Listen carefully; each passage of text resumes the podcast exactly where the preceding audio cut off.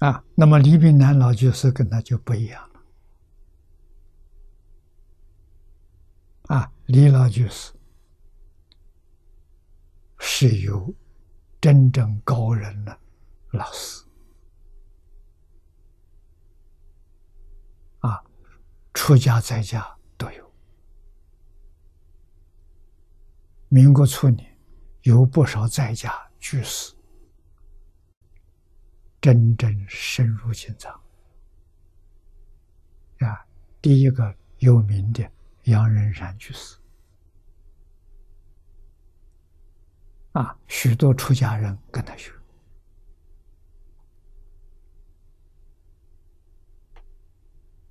欧阳靖无居士，杨仁山的学生，支那内学院他创办。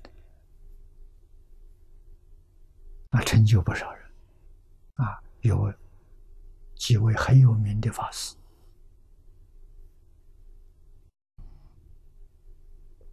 夏莲居老居士，美光系，啊，在当时称之为南美北下，啊，居士当中学的有成就，啊，李老师亲近这些人。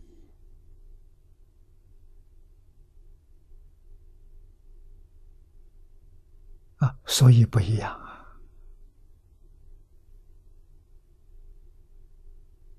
啊，真正像佛一样，一生做出了牺牲奉献啊，真正舍弃家庭，舍家弃业啊！李老师没出家了，但是过出家人生活。啊，他在台中买了个小房子，啊，台湾叫十五平，一平是三十六英尺平方平方英尺，三十六平方英尺，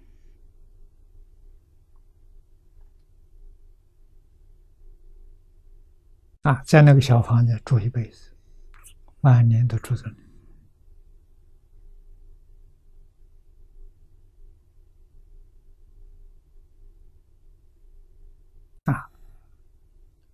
确实，欲望全放下了。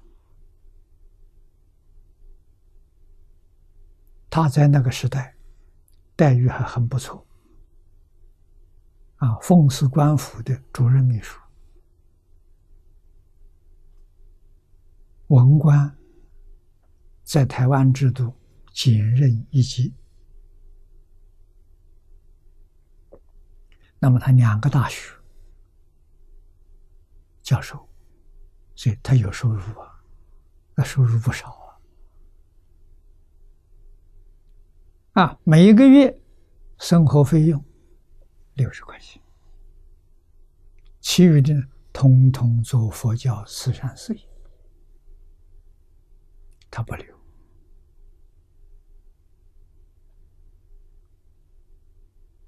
啊，往生之后。我们看他遗留下来的衣物，才发现老师里面的衣服全是自己补的，连袜子也是，我们都不知道。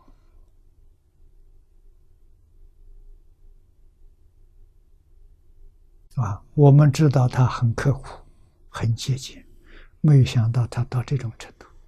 他那个衣服绝对不是别人补的。别人不会买新的给他了，啊，有人送新衣服给他，他转手就送别人了。看哪个没缺乏衣服的，就送掉了。我们很感动啊！啊，真正是舍己为人呐，这个时代。